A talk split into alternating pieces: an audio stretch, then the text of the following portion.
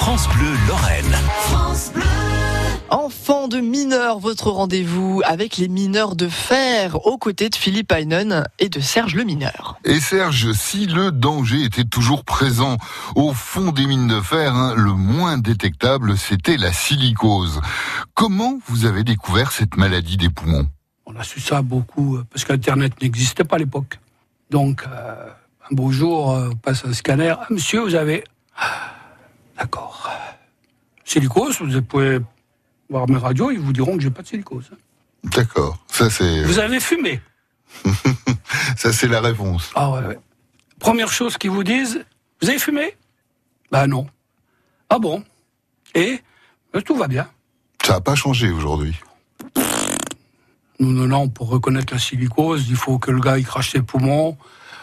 Il faut qu'il aille faire, euh, sais pas comment on appelle ça, le, le- Une le- biopsie. Ouais, non, non, ça c'est pas. Non, non. J'en ai vu des vieux qui avaient la silicose. Je veux dire que c'est pas, c'est, pas triste. hein. Ça fait peur. Hein.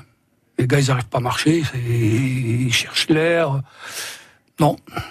Et côté bon souvenir, qu'est-ce qui reste de la mine? Ah bah, euh, les copains. Les copains, le boulot. J'aimais ça, moi, j'aimais bien le boulot. J'aurais, j'aurais été, j'aurais pas voulu aller ailleurs. Hein. Mais c'était quoi le plus passionnant dans le boulot?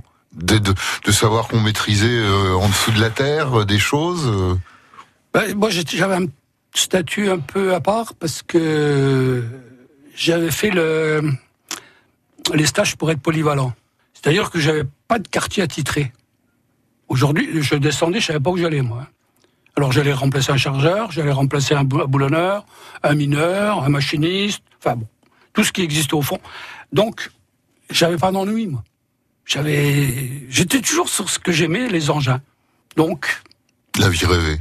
Ouais, j'avais la vie rêvée. À tel point que quand j'ai passé mon CAP, mon voisin est un, un moniteur. Il m'appelle et me fait Fais pas le pitre l'après-midi, ton CAP est déjà dans la poche. Essaye de pas avoir une note éliminatoire. Rien que le fond, j'avais largement le taquet. J'aimais ça.